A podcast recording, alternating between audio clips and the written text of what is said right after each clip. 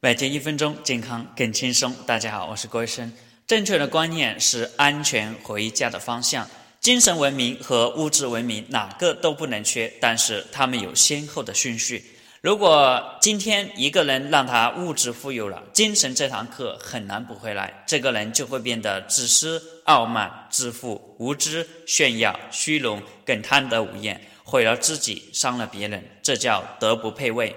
但反过来，如果让一个人先精神富有，懂得奉献、利他、感恩、孝顺，等物质富有以后，他会帮助更多的人，反而会约束自己的行为。他很清楚，人在做事，天在看，那个天就是人性的善良和道德，这叫厚德载物。